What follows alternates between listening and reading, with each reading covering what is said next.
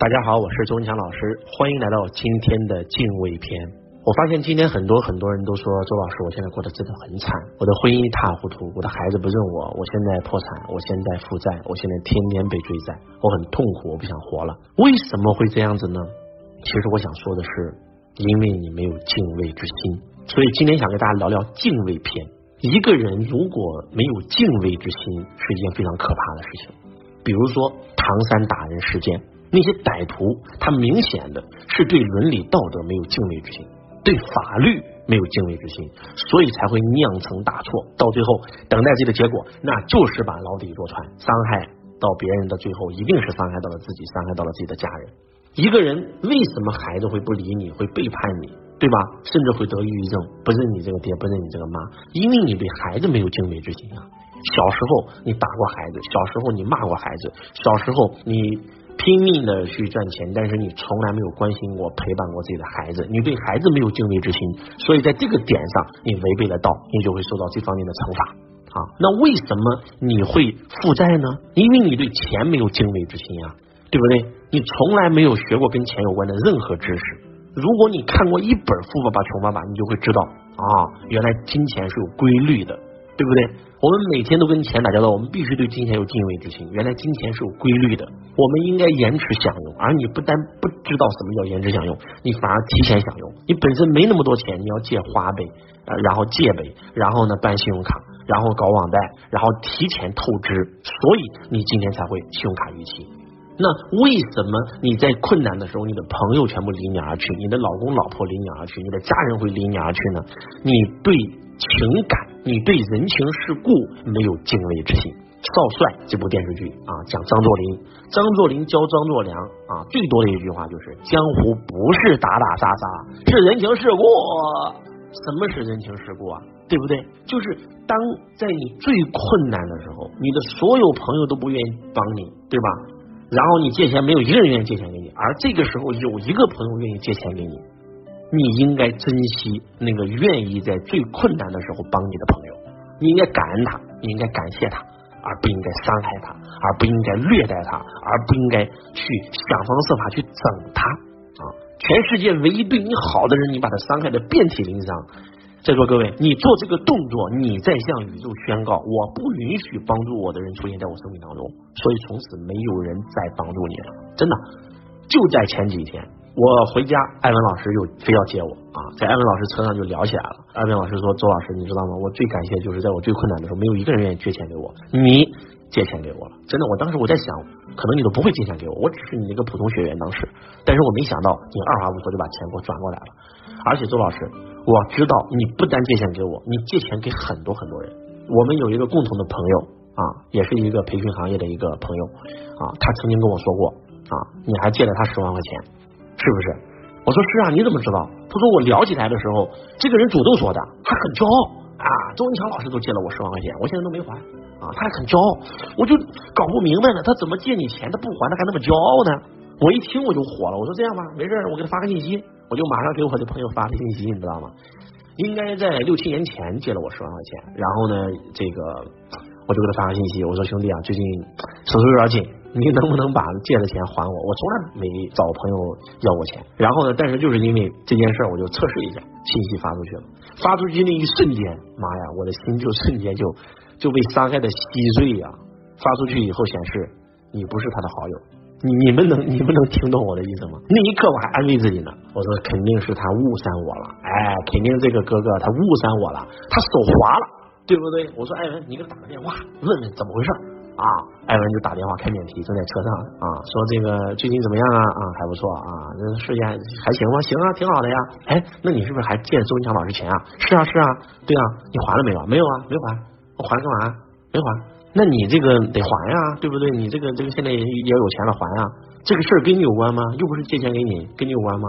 这时候我就在车上，我就忍不住了。我说兄弟，我是周文强。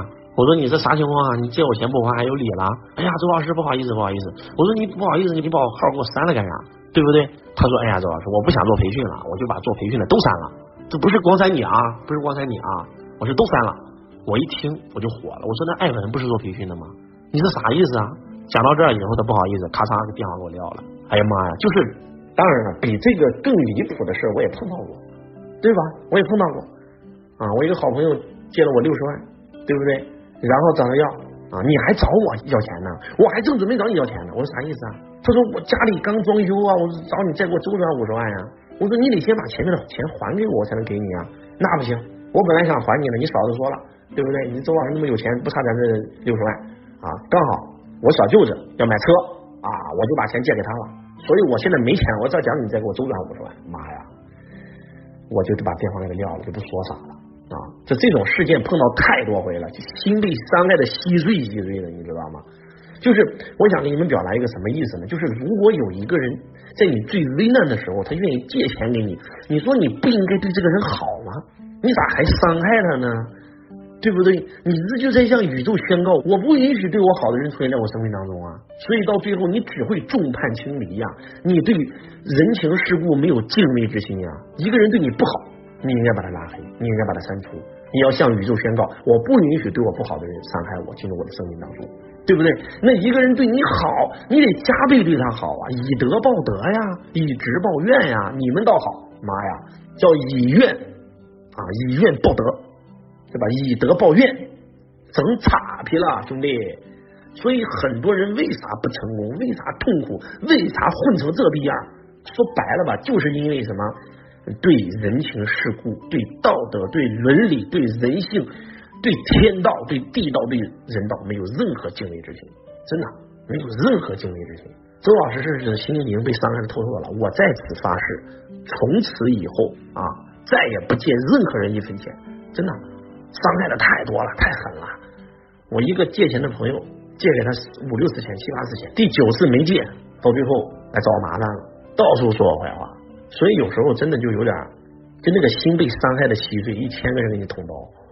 为啥我现在跟艾文老师关系那么好？我去，对吧？郑州那么多弟子，我就让艾文老师接我。很简单，因为他是我众多借我钱的人里面啊，为数不多的。甚至可以讲是第一个还我钱的人。那艾文老师第一次还我钱的时候，给我感动的哇哇痛哭啊！